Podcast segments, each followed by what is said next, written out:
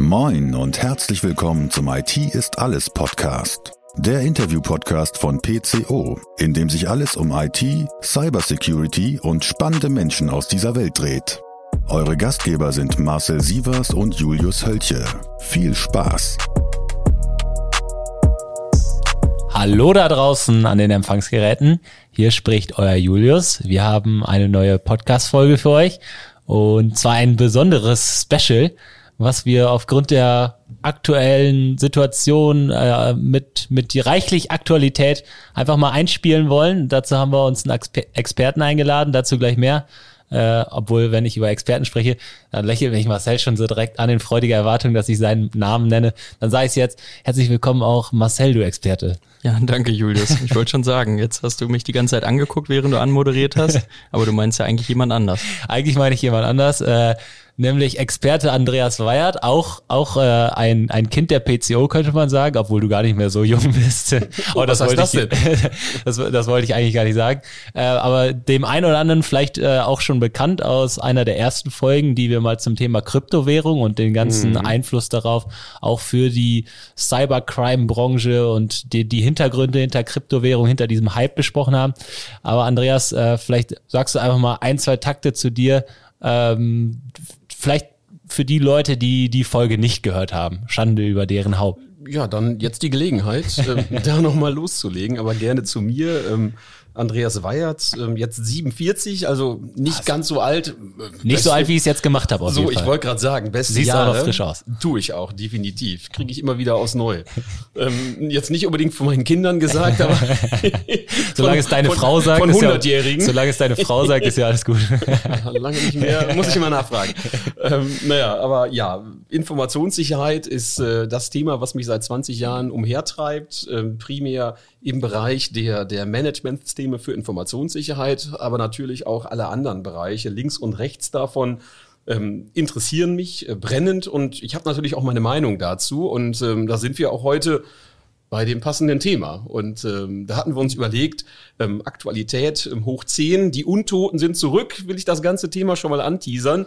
Und jetzt die Gelegenheit, ein für alle Mal den Sargnagel drauf zu hauen. ähm, magst du kurz erwähnen, worum es geht, Julius? Aber sicher. Wir haben uns heute äh, hier zusammengetroffen und haben äh, da auch direkt den, den Andreas als unseren langjährigen Experten und einer unserer ja, langjährigsten Berater bei uns im Hause mal zu reingeholt, ähm, weil es um das Thema Hackbacks mm. geht. Äh, Andreas, Andreas stöhnt schon. Äh, es, ist, es ist mal wieder auf der, auf der Tagesordnung, was ja, ja, ich will mal so, so sagen, jährlich auf jeden Fall mal wieder draufkommt, so äh, in letzter Zeit. Äh, und jetzt natürlich aufgrund der aktuellen Situation, äh, die, die schlimm genug ist, ähm, mal wieder mit auf äh, ja, gekommen ist. Also vielleicht einfach mal die Frage an dich, Andreas, warum machen wir diese Sendung? Ich hatte es gerade schon mal kurz angeteasert, die Aktualität ist da. Mhm, genau, also da vielleicht zum geschichtlichen Hintergrund. Bundesinnenministerin ähm, Nancy ähm, Faeser hatte aufgrund des Ukraine-Krieges äh, für digitale Gegenschläge gewappnet äh, oder gerüstet und ähm, hat einen sehr umstrittenen Ansatz äh, von unserem ehemaligen, in, in, äh, nochmal ehemaligen Bundesinnenminister Herrn Seehofer ähm, aufgegriffen, wobei auch der Herr Maaßen damit schon mal um die Ecke gekommen war, vor roundabout vier Jahren. Da ging es um das Thema ähm, Bund, mehr Cybersicherheit, mehr Kompetenzen, Grundgesetz ändern, aktive Cyberwehr, digitale Gegenschläge und in dem Fall dann das Zauberwort der Hackbacks. Das soll man doch endlich tun ähm, können. Wobei, ähm, ja, keine Unterstützung aus eigenen Reihen. Ähm, also das Ampelregierungsbündnis hatte dieses auch im Koalitionsvertrag klar festgehalten. Das wird als Mittel der Cyberwehr grundsätzlich abgelehnt. Aber nichtsdestotrotz, das Thema ist nicht totzukriegen, ähm, ist jetzt wieder da und ähm, jetzt wollen wir das ein für all mal klären. Das ist die ja. Intention und die Hoffnung. Und du hast schon angedeutet, äh, der, der ja unglaubliche Herr Maaßen, mhm. äh, der damit mal um die Ecke gekommen ist. Ja. Damals, glaube ich, im, im Zuge ähm, der Angriffe und Spionageangriffe auch auf den Bundestag mhm. und äh, den Abgeordneten und ja, seitdem immer mal wieder hochgekommen, will man schon fast sagen, wenn mal wieder Angriffe stattgefunden haben auf öffentliche Organisationen. Äh, jetzt hat man es eigentlich festgeschrieben, mhm. dass man es nicht mehr machen will, macht es genau. jetzt aber trotzdem äh, oder will es trotzdem vielleicht machen. Mhm. Ähm, vielleicht für die, für die Leute da draußen nochmal so ein bisschen abzuholen. Was, was kann man sich eigentlich unter Hackbacks vorstellen? Mhm. Äh, hört sich erstmal so an, als wenn wir hier alle losstiefeln und äh, morgen äh, frisch in der Welt rumhacken. Richtig. Aber ist es damit gemeint? Was ist damit gemeint? Ähm, ja, ganz festgelegt ist es nicht, aber äh, am Ende des Tages geht es um einen digitalen Gegenschlag nach einem Cyber- bzw. Hackerangriff. Das ähm, ist also jetzt auch wieder Cyber-Rückabwehr, oh, wenn man ja, so mal sagen will. Wie gesagt, Cyber, Cyber, da läuft es einem schon kalt den Rücken runter. Aber es ist der Gegenschlag, der digitale Vergeltungsschlag. Und wie könnte man sich das vorstellen, dass die Cybertruppe der Bundeswehr im Falle eines Hackerangriffs, was das auch immer sein mag, da kommen wir gleich drauf, auf deutsche Rechner und Netze mit einem sogenannten Hackback zurückschlagen kann. Das ist die Idee und da dann die Überlegung, ob beispielsweise die CITES Werkzeuge und Schwachstellen Was ist bereitstellen. Die CITES? die CITES ist die oh, zentrale, da hast du mich jetzt. Ähm, das ist die Bundesbe Bundes Bundesbehörde, für die aktuell ähm, immer noch Leute gesucht werden, weil ähm, Freiwillige. Nein, also an alle da draußen. Das ist ein weiteres Dilemma, aber da kommen wir später auch drauf, denn die Leute, die man braucht, die haben nur bedingt Interesse, mhm. sich der dunklen Seite anzuschließen. Aber anyway, zieht es, ähm, Marcel, du hast gerade nichts zu tun, recherchier doch mal ganz kurz, nicht, dass ich gleich irgendwas verkehrt ist. Nein, ich äh, scherz beiseite, ich guck mal ganz kurz, ähm, nicht, dass ich die Abkürzung durcheinander bringe. Und zwar bei CITES die zentrale Stelle, danke für Informationen Informationstechnik im Sicherheitsbereich. Auch gar nicht so jung, im Jahre 2017, 6. April gegründet und ähm, in dem Fall eine Stelle, die ähm, dem Bundesinnenministerium angesiedelt ist, mit der Aufgabe, Bundesbehörden mit Sicherheitsaufgaben im Hinblick auf informationstechnische Fertigkeiten, Fähigkeiten zu unterstützen und eben zu beraten. Nicht zu mhm. verwechseln mit dem BSI, dem Bundesamt für Sicherheit in der Informationstechnik, wie gesagt, CITES soll dann in dem Fall unterstützen, Werkzeuge, Schwachstellen bereitstellen, die dann wiederum von Behörden genutzt werden können, um besagte Cyberangriffe wie Hackbacks auszuführen. CITES selber hat keine operative Befugnis, ist auch unklar, welche Behörde in Deutschland überhaupt Hackbacks durchführen können soll, aber das ist so die Story die ähm, derzeit herumgeistert, wobei da schon Juristen ermahnen, dass ähm, für die Möglichkeit des Hackback auch das Grundgesetz geändert werden dürfe. Das darf man nämlich aktuell gar nicht. Aber anyway, äh, man kann sich ja sehr viel vorstellen. Und das ist halt eben genau die Story, die vor vier Jahren angetriggert durch den damaligen ähm, Inlandsgeheimdienstchef ähm, oder Inlandsgeheimdienst ist es Herr Maaßen und dann Seehofer aufgegriffen worden war und ähm, das hatte man eigentlich erfolgreich dann wieder abwenden können, weil macht irgendwie keinen Sinn und ist komplexer, wenn man sich mit dem Thema mal auseinandersetzt, als es auf den ersten Blick vielleicht sein mag.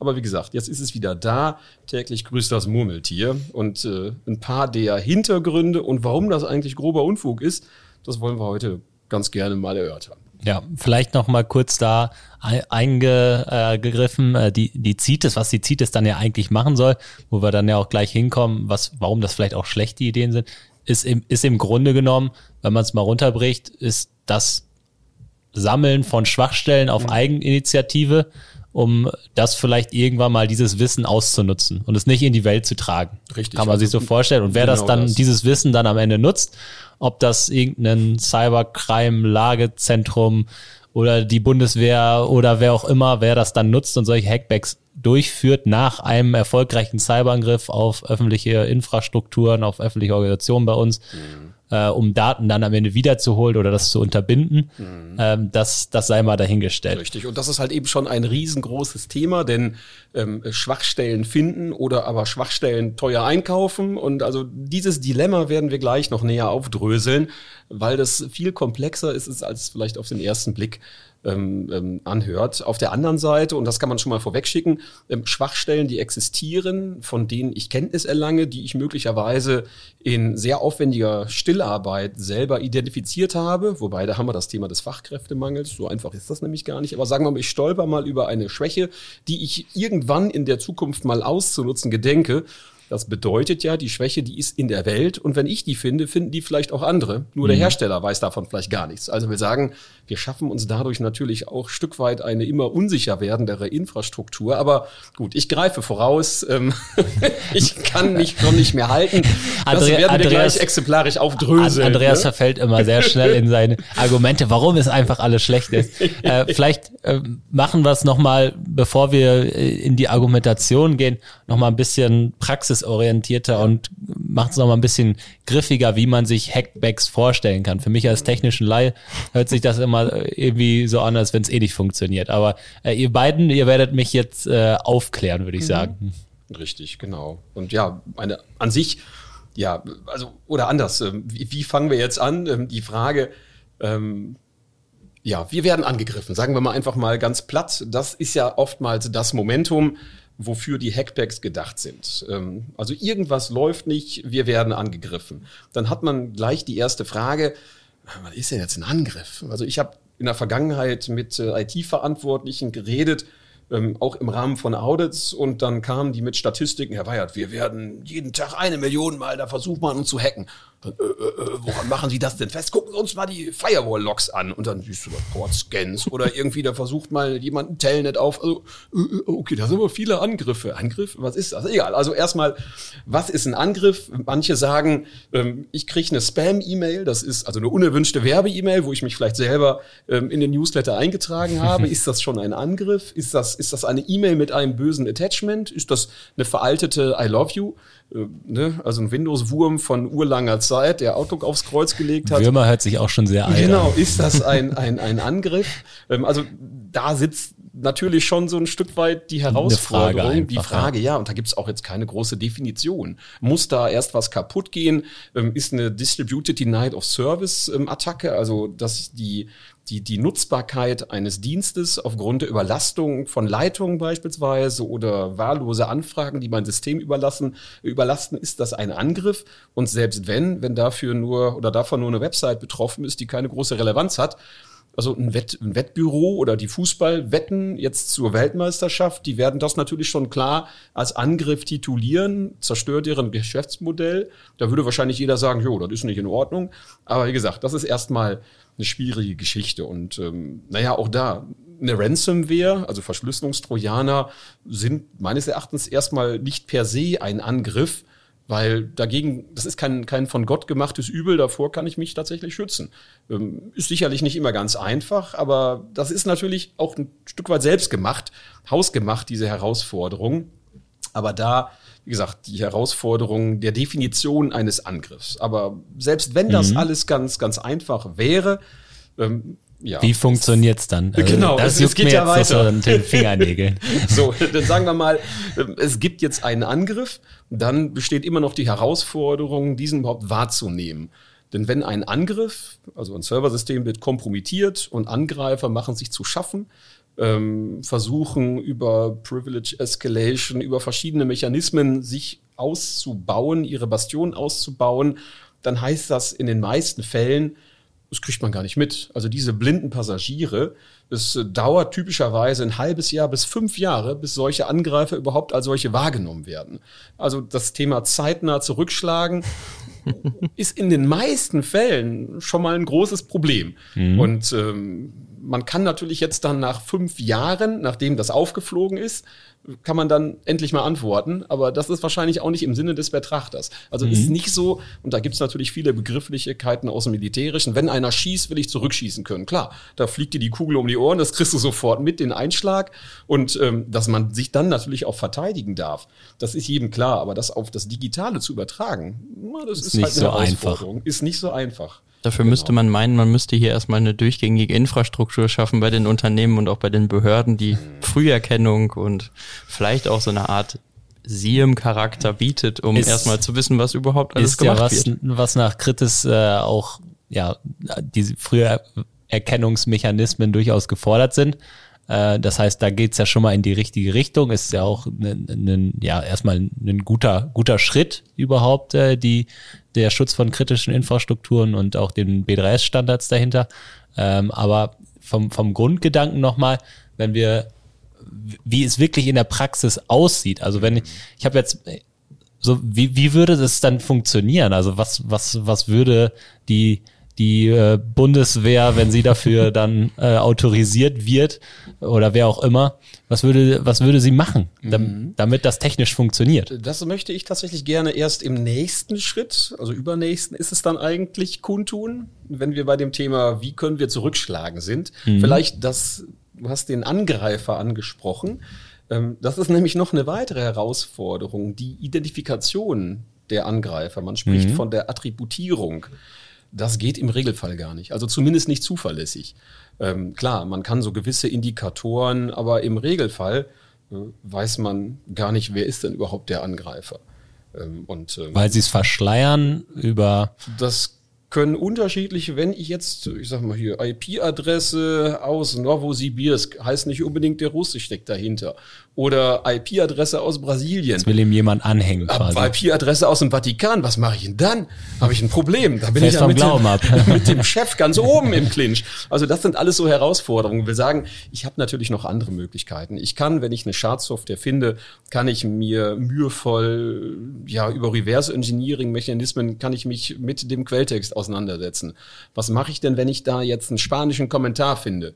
Äh, darf ich dann nicht mehr nach Mallorca? Also wir sagen, äh, bin ich dann sicher, das können nur die Spanier sein, die sprechen Spanisch. Äh, also ich kann natürlich mhm. auch als, äh, als Ungar einfach mal so einen spanischen Kommentar da reinpacken, also von mir selber ablenken. Das ist so ein bisschen Beweismanipulation auf Richtig. digitaler Art. Ja. Dazu kommt ja auch noch, dass äh, wenn wir jetzt über zum Beispiel Ransomware as a Service nachdenken, und das ist ja ein großes Thema, das heißt, mhm. es gibt wenige Leute da draußen, die die Ransomware programmieren und sie bereitstellen für viele kleine weitere Grüppchen, teilweise auch ohne Namen, irgendwelche ja, Freelancer würde ich jetzt nicht sagen, aber Leute, die sich auch an diesem Thema versuchen, die ja, haben wir ja auch gelesen in den Conti-Leaks, die ja eine komplette Anleitung dafür bekommen, was sie denn da tun müssen, ähm, die sind ja nur die Spitze des Eisbergs und die würde man dann ja wahrscheinlich verdächtigen in diesen Vorfällen, wenn man sagt, okay, die lassen ihren Fingerprint auf den System, die sagen hierhin bitte überweisen, hier ist unser Chat, die würde man in den Fokus nehmen. Aber die Leute, die eigentlich dahinter stecken, die diese Infrastruktur betreiben, beziehungsweise dann vielleicht auch diese Distribution der Software durchführen, die würden in den meisten Fällen ja einfach komplett davonkommen, weil die nicht auf dem Radar sind. Hm, richtig. Und ich kann natürlich auch ähm, ähm, Software, Quelltext, Inhalte von bereits bekannten Schadprogrammen einfach zweckentfremden, weiterentwickeln, um über diesen Weg ähm, den, den, den, ähm, die Ursache, den angeblichen Ursache oder den, den, ähm, ja, den Beleg in eine ganz andere Richtung, den Beweis in eine ganz andere Richtung zu, zu faken. Es gibt natürlich auch da bestimmte Entwicklungen von, von Quelltexten. Bestimmte Entwickler haben eine bestimmte Vorgehensweise, die sich so ein Stück weit durchzieht. Aber das ist halt eben alles nur Spekulation und noch kein Beleg. Und das macht es halt schwierig. Ähnlich wie bei einem Graffiti-Künstler, wenn du den nicht mit der Spraydose in der Hand erwischt, und kann jeder dieses Tag aufgesetzt haben. Und ähm, das macht es halt schwierig. Und selbst wenn ich jetzt Spuren auf einem kompromittierten Rechner entdecke, äh, wenn der Rechner kompromittiert ist, ähm, sind alle digitalen Beweise damit wertlos. Kann ja auch jemand dort bewusst launchiert haben. Also das ist mhm. alles ein bisschen schwierig. Aber gehen wir mal davon aus, ähm, das ist alles kein Problem, wie das auch schon mit ähm, der Definition des Angriffs, mit ähm, der zeitnahen Entdeckung und eben dann der Zuordnung, also der Attribution wenn wir das hinbekommen. Denn ich will gar nicht davon reden, ich kann natürlich Botnetze mieten, ähm, ich kann Kom Rechner kompromittieren, die kann ich verwenden, ich kann selber auf die Pirsch gehen, hat eine Oma in Ohio, in Ohio vielleicht einen ungesicherten Rechner und die kann ich dann mitnutzen. Also das sind Themen, das macht es natürlich schwierig. Und ähm, naja, es gibt natürlich auch Überlegungen, dass man Cyberangriffe als NATO-Bündnisfall dann heranzieht. Mhm. Also so weit will ich gar nicht erst denken. Hm? Dann kriegt auch, dann kriegt gefühlt der Weltkrieg eine neue Bedeutung, weil dann hängen ja sehr, sehr viele Parteien miteinander im, im Clinch, wenn man sich den aktuellen Cyberwar dann auch anguckt. Also, mhm. und da dann nochmal dieses Manipul Manipulationsthema, äh, dann versucht ja einer nur noch den anderen in, äh, in, den, in den Dreck zu reiten, sage ich jetzt mal. Und Thema in den Dreck reiten, da gibt's natürlich auch äh, von Geheimdiensten richtige Infrastrukturen, die eigentlich nur ein Ziel haben, nämlich Spuren zu verschleiern, Kommunikation abzufangen, zu verfremden. Also auch da kann man sich nie sicher sein, ja. ob denn das, was ich jetzt meine wahrzunehmen, auch tatsächlich der Wahrheit letzter Schluss ist. Da haben wir auch ein gutes Beispiel, habe ich jetzt letztens noch eine nette Doku nochmal drüber ge gesehen, äh, über das Thema Stuxnet, also Richtig. die Software, die ja in den iranischen Atomkraftwerken mhm. platziert wurde über eine Windows XP Schwachstelle. Ähm, und da war ja auch mutmaßlich die Amerikaner am Ende für mhm. verantwortlich. Israelis, ja. Ähm, aber und genau in Zusammenarbeit mit den israelischen ähm, Behörden. Aber ewig lange wusste man nicht, wer war es. Es zog sich immer hin und her. Jeder schob die Schuld weg, wollte es natürlich nicht gewesen sein. Und die Entdeckung ist ja auch nur durch einen Zufall gewesen. Äh, das Ding hätte ja sonst auch noch zehn Jahre laufen können äh, in diesen Netzwerken. Und da merkt man einfach auch, das ist damals schon so gewesen, das ist heute ja genau auch noch so. Das heißt, das hat sich gar nicht so richtig verändert. Daraus kann man eigentlich Schlüsse ziehen, wie heute die Angriffe laufen, nur dass die Welt noch vernetzter ist und dass man deswegen eben eigentlich eine höhere Geschwindigkeit hat, was die Verteilung ausgeht und damit auch eine komplexere Analyse hat, was äh, die Nachverfolgung angeht. Hm, und Stuxnet ist ein schönes Beispiel, das greife ich auch wieder ein bisschen vorweg, aber dieser besagte Wurm, der hat sich noch auf ganz anderen Siemens-Anlagen dann finden lassen, will sagen, die haben da was in die Welt gesetzt mit einem klaren Ziel aber da steht ja nicht dran, hier nur da hm. in der Urananreicherungsanlage, sondern ja, das Ding hat sich dann weiter äh, bewegt und war dann ganz woanders zu finden. Also der damit verbundene Kollateralschaden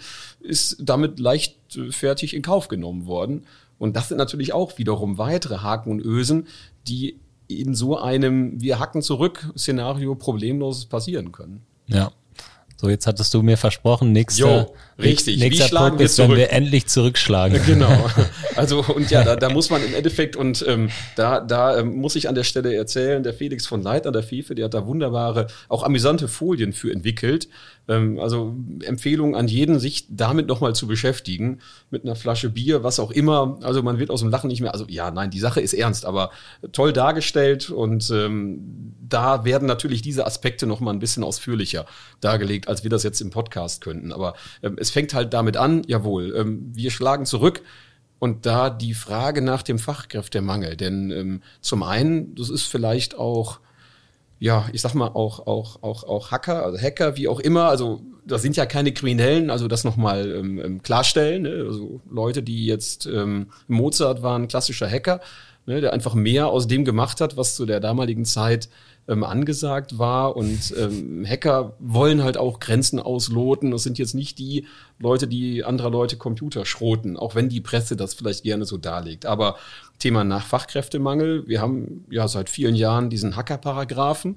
Wir sagen, in Anführungszeichen, Hacken in Deutschland ist erstmal strafbar. Zumindest ähm, nicht mehr so zu realisieren, wie das in der Vergangenheit gewesen war. Angriffstools, ja. das ist alles ein bisschen schwierig. Also da hat man sich die Leute, die man eigentlich jetzt möchte, erstmal richtig sauer gefahren.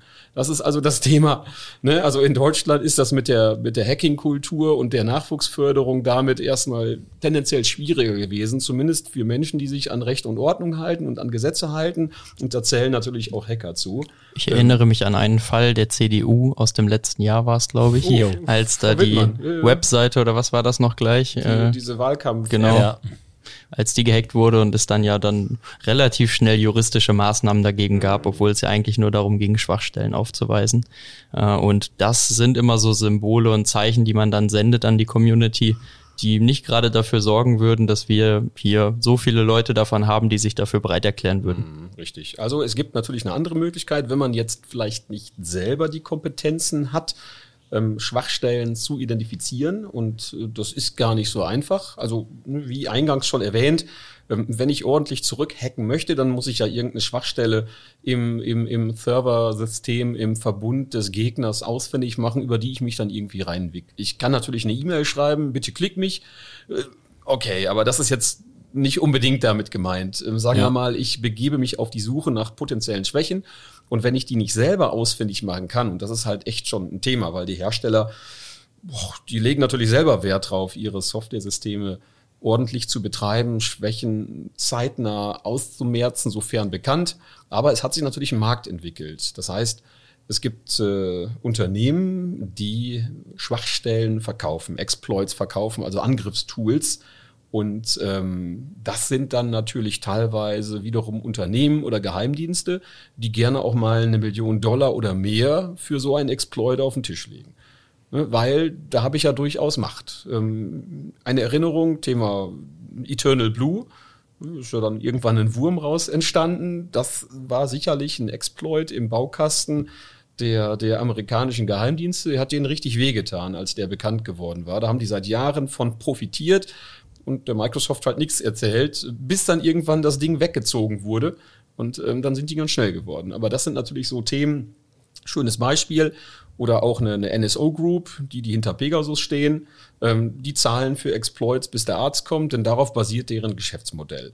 Und jetzt zieht es, holt dann die dicke Briefbörse aus der Hose und sagt, hier, zwei Millionen einmal auf den Tisch. Wir haben ja gerade 100 Milliarden äh, dann, Sonder, richtig, Sonderbereitstellung für Militärausgaben. Genau, dann mal zwei Millionen Euro für eine, für eine Cyberwaffe ist ja noch ein Schnapper. ne? Okay, aber das Problem, ich, ich kaufe jetzt diesen besagten Exploit, dieses, dieses Stück Angriffscode von einem Händler, der vielleicht ja, ist eine Branche, die jetzt nicht unbedingt zu den seriösesten gehört.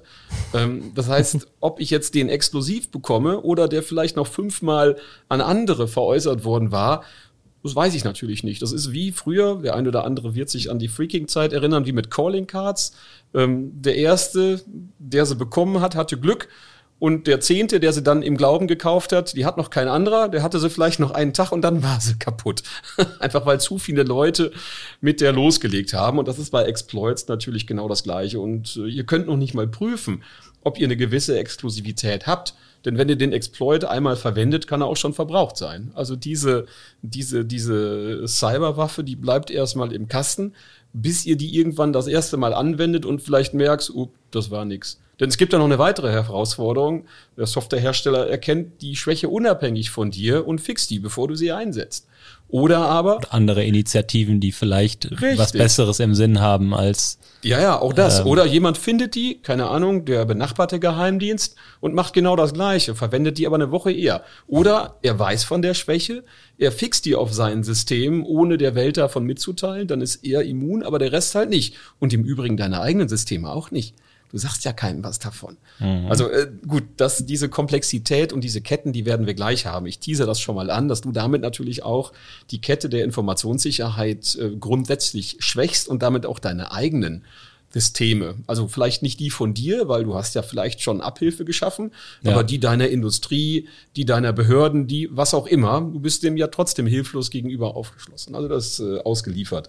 Das ist halt eben prima, äh, schwierig. Aber wie gesagt, äh, wenn ich Exploits kaufe, ist das schon mal schwierig, ob die zwei Millionen dann nicht einfach mal für ein Gulli sind. Jetzt haben wir ja hier in Deutschland sehr viele tolle Studiengänge mit IT-Sicherheit und sind ja auch weit dabei in der Ausbildung. Dann finden wir doch einfach mal eine Schwachstelle, Andreas. Super, genau. Ja, finden wir eine. Und wie gesagt, du darfst sie nicht einsetzen, weil danach ist sie verbrannt. Ähm, du darfst sie niemandem kundtun, weil danach geht das rum wie ein Lauffeuer. Und ähm, du hast, wie schon erwähnt, jeder Exploit hat eine Halbwertszeit, weil die kann ja auch ein anderer finden. Oder die kann vielleicht ein Hersteller finden. Es gibt dann einen neuen Windows-Patch oder einen neuen Linux-Kernel und durch irgendeine vielleicht gar nicht mal auf diese, diese Schwachstelle bezogene Aktivität ähm, lässt sich das Ding nicht mehr nutzen. Die Schwäche ist außer Welt, kann ja auch ein Zufall sein, dass man durch irgendeine neue Version oder durch irgendeine Systemveränderung eben diese Schwäche nicht mehr hat. Und ähm, ja, schon war's das. Das heißt, du brauchst eigentlich mehrere. Also es fängt schon mal an, teuer zu werden. Mhm. Und kompliziert. Und kompliziert, genau. Und ähm, da sind wir bei einem weiteren Thema, Fachkräftemangel. Ähm, Menschen, die so eine Gabe besitzen, die sind rar und die sind teuer. Und ähm, jetzt waren wir gerade bei CITES. Also auch da, CITES, ich glaube, die zahlen ähnlich wie das BSI ein bisschen mehr. Aber also ich glaube oder ich habe Verständnis für, für Sicherheitsforscher, die ihre Exploits an diese besagten unseriösen Marketplayer verkaufen, weil dann kriegt man halt eben auch eine halbe Million, eine Dreiviertelversion mehr Million. Es gibt teilweise Bug Bounty, Bug Bounty Programme von einem Google, von einem Apple und so weiter. Da wirst du direkt vom Hersteller bezahlt. Ähm, aber das machen natürlich auch besagte Marketplace-Betreiber und da ist dann das sehr leer, eine ganze Ecke, drin. ist sehr viel mehr drin. Und vor allen Dingen, du hast jetzt keine, was ich, keinen 9-to-5-Job, sondern machst vielleicht auch nur einen halben Tag oder was ich mal, mal eine 80-Stunden-Woche, was du möchtest. Du hast deine eigene Company. Und du, es gibt natürlich auch Leute, die sind da sehr gewieft drin, die sind sehr gut drin und ähm, die finden regelmäßig Schwächen in Systemen, wo man eigentlich sagt, wie geht das denn? Das ist ja der Hammer. Und ne, die können natürlich dann auch richtig reich werden, weil das eine Gabe ist, wie schon erwähnt. Und äh, wenn du jetzt beim Bund irgendwie, weiß nicht, 50.000 Euro im Jahr verdienst, dann gehörst du nicht unbedingt zu dieser gefragten Zielgruppe, die auch weiß, was sie wert ist. Ja, also von daher ist, ist schwierig. Wie können wir denn dann, wenn wir an dem Punkt sind, dass wir es technisch könnten, weil wir hätten die Schwachstellen oder wir hätten die Voraussetzung zurückzuschlagen, so nenne ich es jetzt mal. Mhm. Wie könnten wir denn dann zurückschlagen? Also wie würde das technisch funktionieren? Würde, wie, würde es überhaupt funktionieren? Und wie kann man damit dann auch weitere Angriffe äh, unterbinden? Auch da wieder. Wir haben jetzt, sagen wir mal, irgendwelche Exploits und die können wir im großen Stile einsetzen. Wir können Angreifer jetzt identifizieren und ähm, jetzt die Frage, was hat man denn da vor sich? Ich will sagen, wenn ich jetzt eine IP-Adresse vor mir habe, von der aus der Angriff möglicherweise auch gekommen war, ähm, weiß ich, ob das ein Krankenhaus ist, weiß ich, ob das vielleicht ein Energiebetreiber ist, ähm, ein Energiekonzern, vielleicht ein Atomkraftwerk, keine Ahnung. Das heißt, man könnte erstmal etwas vielleicht unfreiwillig lahmlegen, was man Richtig. eigentlich nicht lahmlegen will in dem genau Drittland. Genau das, genau das. Oder aber habe ich es vielleicht mit einem Angreifer zu, äh, zu tun, der mir dort einen Honeypot aufgestellt hat, der nur darauf wartet, dass ich ihn besuche. Dann kann er nämlich meinen zwei Millionen Euro Exploit einfach mal auf dem Silbertablett mir wunderbar wegziehen und den gleich gegen meine eigenen Systeme verwenden. Also gegen die, mhm. die ich noch nicht habe schützen können. Also von daher erste Mal nicht nur verbrannt, sondern möglicherweise auch in den Händen des Gegners. Und aufgrund, auch schlecht. Auch super schlecht. Und aufgrund natürlich dieser, dieser Vernetzung, dieser Verzahnung, sagen wir mal, ich hacke jetzt zurück und ähm, dort wird jetzt irgendeine, irgendeine, eine, ein fertigendes Unternehmen ähm, erwischt. Ähm, ich erfahre dann im Nachhinein, dass vielleicht 70 Prozent ähm, der Gesellschaft ähm, dem Bund gehört, war eine ausländische Beteiligung, keine Ahnung. Also ist schon schwierig, dann auch den richtigen zu treffen. Und ähm, wenn ich ähm, ähnlich wie bei Stuxnet eine Schadsoftware entwickle, die sich vielleicht sogar eigenständig weiter verbreitet, habe ich natürlich auch einen Kollateralschaden. Ich will sagen, ich entwickle vielleicht einen Windows-Wurm, ähm, den schieße ich mir natürlich eine Woche später dann, ohne es zu wollen, auch auf die eigenen Reihen. Und das sind natürlich Themen, die ich dann berücksichtigen muss. Mit, mit welchen groben Cyberklötzen möchte ich da überhaupt ran an das Thema? Sind das gezielte Attacken oder haue ich einmal ganz groß ähm, auf den Busch und ähm, kriege dann vielleicht selber, ähnlich wie früher mit Gasangriffen, das ganze Spektrum dann ähm, ja im, im Rahmen eines Bumerangs an die eigene Rübe. Mhm. Wenn ich, also schließen wir die beiden Themen jetzt mal einfach, schließen wir die mal einfach aus, sagen wir mal. Sagen wir mal, es gibt, äh, das ist kein Honeypot, wir werden da nicht in eine Falle gelockt äh, und wir, es trifft auch kein Krankenhaus oder weiß nicht was. Lassen, lassen sich dann Daten zurückholen? Kann, ist es seriös zu sagen, Nein. wir können die löschen oder Nein. zurückholen geht ja sowieso nicht, aber also wie, wie würde es funktionieren? Würde es überhaupt funktionieren?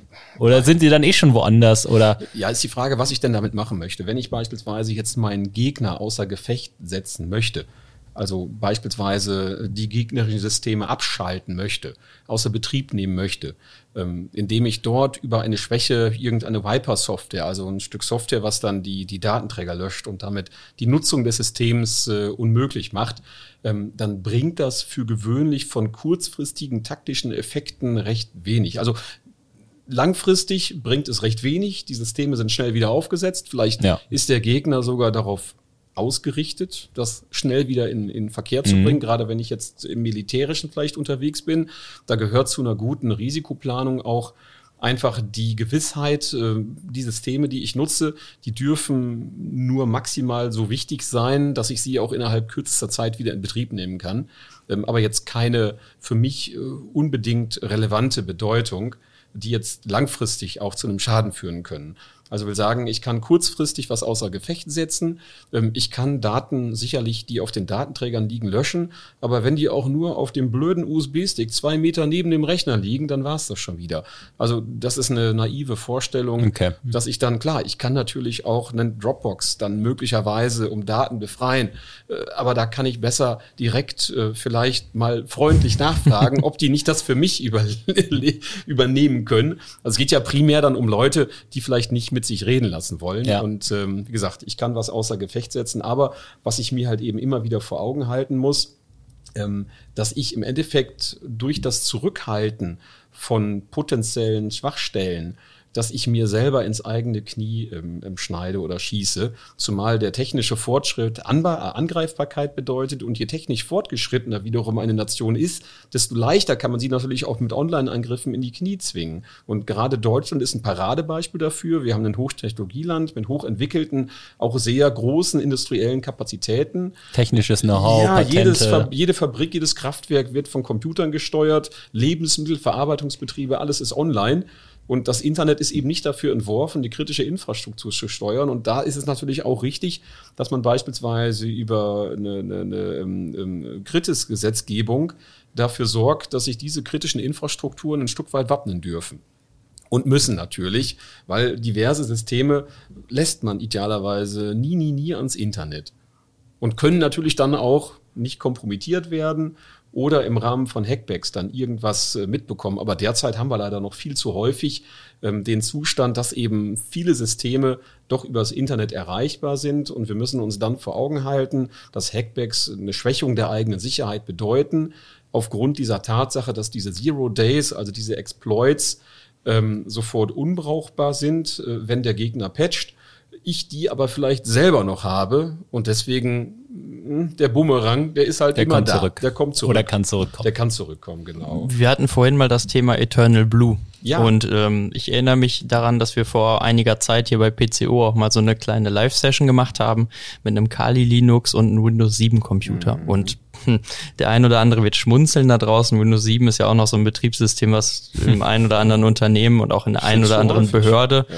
Noch im Einsatz ist. Und äh, das System ist ja gänzlich verwundbar dagegen. Das heißt, das hat alles angefangen mit einem Zero Day, geht in die Öffentlichkeit, kann also auch von Script-Kiddies, blöd gesagt, ne, wie von mir, weil ich das ja auch nutzen konnte in dem Moment mit vier Klicks dann später genutzt werden in einigen Jahren und dann wirklich die Unternehmen gefährden, wie du sagst, im eigenen Land, in anderen Ländern und völlig willkürlich irgendwo in die, in die freie Wildbahn losgelassen werden. Wobei es ja doch besser aufgehoben wäre, dem Hersteller zu melden und zu sagen, wir machen präventiv hier nach dem ganzen äh, CVE-Disclosure-Verfahren äh, das Thema sicher und bringen die Sicherheit an die Unternehmen und versuchen uns darauf zu konzentrieren, vielleicht präventive Maßnahmen zu fördern bei mhm, Unternehmen, Richtig. Hilfe darzustellen, wenn es um die Analyse geht ähm, von Vorfällen und uns nicht damit zu beschäftigen, sozusagen den Gegenschlag zu planen, der entweder, wie du sagst, auf ein Honeypot-System läuft oder bei Angreifern ja auch nicht so viel schwächen kann, weil die auch keine riesen Infrastruktur selber betreiben.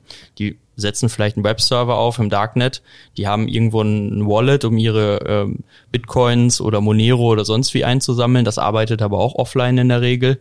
Ähm, die müssen nur ihre Schlüssel schützen, das war's. Die kommunizieren mit WhatsApp, die kommunizieren mit irgendwelchen Instant Messaging-Systemen und die kriegst du ja nicht gehackt. Da kommst du ja auch als als ähm, Staat nicht rein ohne weiteres. Du weißt gar nicht, was die verwenden. Das heißt, untereinander muss man ja davon ausgehen, dass wenn man zurückhackt, im schlimmsten Fall nur die Kommunikation zum Unternehmen, was betroffen ist, gestört ist.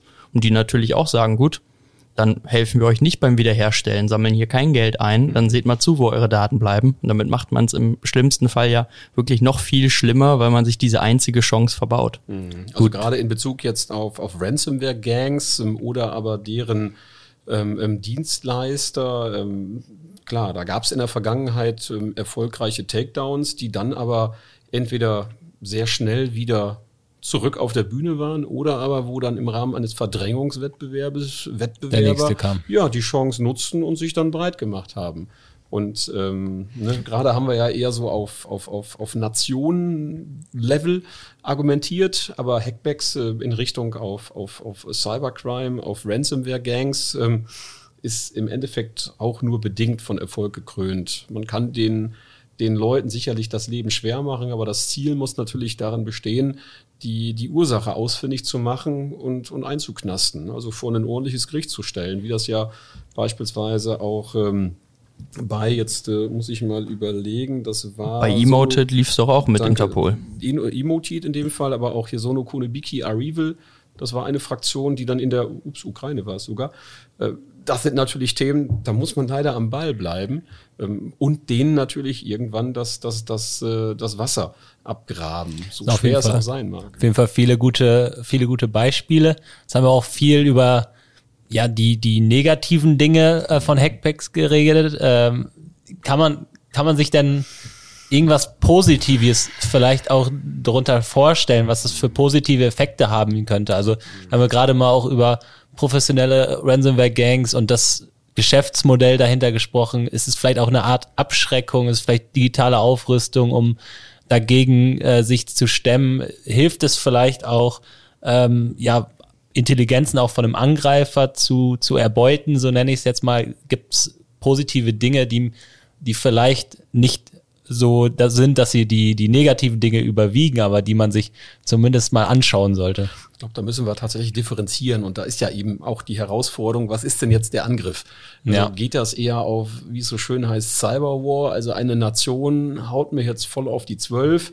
Also wir sagen, ich habe dann halt eben dann auch gerne die Bundeswehr mit dabei. Und das ist ja nicht so, dass jetzt ein Soldat, eine Soldatin mal einen Laptop aufklappt, sondern loslegt. Da müssen Kommandostrukturen gebildet werden. Ich brauche komplette Infrastrukturen. Das mhm. kostet unheimlich viel Zeit, Geld, strategische Arbeit. Und jetzt der Nachteil, das lenkt natürlich den Fokus von defensiven Aktionen weg. Die Ressourcen, die ich eigentlich brauche, meine Systeme zu schützen, die fehlen an anderer Stelle, die sind in der Offensive. Und ob die jetzt wirklich so, so schlagend ist, ist natürlich dann eine Herausforderung. Mhm. Ähm, in dem anderen Kontext, jetzt beispielsweise der Cyberkriminellen, haben wir dann nochmal eine ganz andere Story. Und ähm, dass man da mit klassischer Ermittlungsarbeit ähm, und da sind eigentlich mittlerweile auch alle Wege offen. Ähm, also wenn jetzt beispielsweise das FBI ähm, einen, einen, illegalen Marketplace ähm, aushebt, das machen die heute schon, dass Serversysteme beschlagnahmt werden ähm, oder dass dann bestimmte Systeme auch trojanisiert werden. Ähm, das ist aber, glaube ich, nicht unbedingt das Thema, was die Frau Faeser angesprochen hatte. Da geht es eher gerade Ukraine-Konflikt. Krieg, Entschuldigung, ähm, nicht verharmlosen, ähm, um nochmal eine ganz andere Geschichte. Und die ist, wie ich halt eben finde, ähm, ja, doch äußerst schwer und meines Erachtens kann man Bullshit sagen? Wir sind in einer Radiosendung. Kann man, kann man sagen, ja. Ich glaube, ich glaube, ich weiß es, wo, wo du drauf hinaus willst.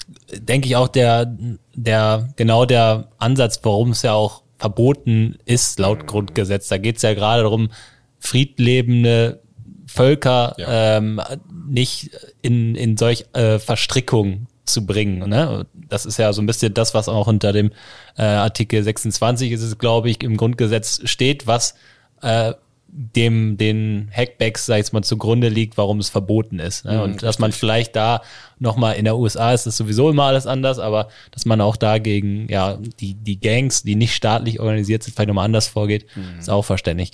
Was machen wir denn jetzt äh, lieber? Also du hast gerade schon mal gesagt, äh, dann lieber keine Hackbacks, mhm. äh, rüstet euch äh, entsprechend in, in der Defensive und nicht Richtig. in der Offensive. Genau, und da natürlich das Dilemma, dass viele in der Vergangenheit unglaublich viel gespart haben. Also gerade was jetzt den Betrieb der technischen Infrastruktur anbelangt. Ähm, darum natürlich auch der Wunsch ähm, des, des Bundes, dass die Betreiber kritischer Infrastrukturen Krankenhäuser, Wasserwerke, Energiebetreiber, ähm, im Bereich, ähm, ähm, ähm, was nehmen wir noch, ähm, der, der Nahrungsmittel, Nahrungsmittel Pharma. Äh, Pharma, alles Mögliche, dass, dass dann diese Betreiber dazu motiviert werden. Haben eigentlich einen super Standard an der Hand. Doch, also einige der besagten Branchenstandards, branchenspezifischen Sicherheitsstandards sind klasse. Das ist natürlich eine bittere Pille erstmal, aber die werden dazu motiviert, ähm, ihre Resilienz zu erhöhen, das Sicherheitsniveau zu erhöhen. Und wenn das wiederum alle machen würden, dann wären wir da ein ganzes Stückchen weiter. Ähm, und ähm, da geht es natürlich dann auch nicht nur darum, irgendeinen Compliance-Haken zu setzen, sondern naja, Ärmel hochkrempeln und eben ran an die Buletten. Also die Themen tatsächlich auch organisatorisch und technisch in irgendeiner Weise implementieren dass ich dann tatsächlich ein höheres Sicherheitsniveau habe. Und das ist meines Erachtens das Thema, was wir mehr bräuchten. Ähm, es gibt Überlegungen, ob man die Bundeswehr nicht auch für solche Aktivitäten einsetzt. Ich glaube, das können wir viel besser so machen, dass sich die Bundeswehr um ihre eigenen Systeme kümmert. Die haben nämlich eine ganze Menge. Also da dürfte es auch ja. einiges an, auch an Nachholbedarf geben. Ja, und wie gesagt, kein Vorwurf. Das nee. ist einfach mal eine echt schwierige Aufgabe. Und im privaten Sektor ähm, gibt es natürlich auch entsprechend viel Nachholbedarf. Und wenn ich da Initiativen finde, und da gibt es natürlich auch glücklicherweise schon sehr viele, ähm, die eben dann dort anfangen und die Systeme härten, die Infrastrukturen absichern, potenzielle Schwachstellen beheben oder auch vom Design gar nicht erst dafür sorgen, dass ich Schwachstellen bekommen kann, das ist meines Erachtens ähm, das ähm, richtige Vorgehen. Und da das Dilemma, dass gerade das Thema der Informationssicherheit oder Cybersecurity in Unternehmen eben kein Profit Center ist, sondern eben erstmal Geld kostet. Und hier müssen natürlich auch sinnvolle Anreizstrukturen geschaffen werden für diese substanziellen, äh, substanziellen Investments. Denn ich muss mich immer wieder ähm, ähm, muss mir der Tatsache bewusst äh, werden, dass ich damit natürlich das Rückgrat meines Geschäfts stärke. Ähm, und naja, ohne dem funktioniert es halt nicht. Kein IT-Thema, ist ein Business-Thema. Ne, Richtig. Genau das. Und ähm, da haben wir halt teilweise prekäre Voraussetzungen. Da liegt es dann auch an der finanziellen Ausstattung. Da muss es mehr Mittel für Investitionen geben. Wie gesagt, Kritis ist schon mal ein, wie ich finde, ja, von vielen verhasster, aber gerade jetzt zeigt sich, dass das eigentlich der richtige Weg ist. Die Amerikaner fangen im Endeffekt mit genau dem Gleichen jetzt an. Ja. Mit äh, verschiedenen Herausforderungen der Vergangenheit. Da gab es mal was mit einer Pipeline vor nicht langer Zeit. Das hat ja. natürlich dann auch direkten Einfluss auf die Bevölkerung. Das waren dann nur in Anführungszeichen Ransomware. Äh, Sträuche in Anführungszeichen, aber die können natürlich einen ordentlichen Schaden ausrichten und das darf auch nicht verharmlost werden.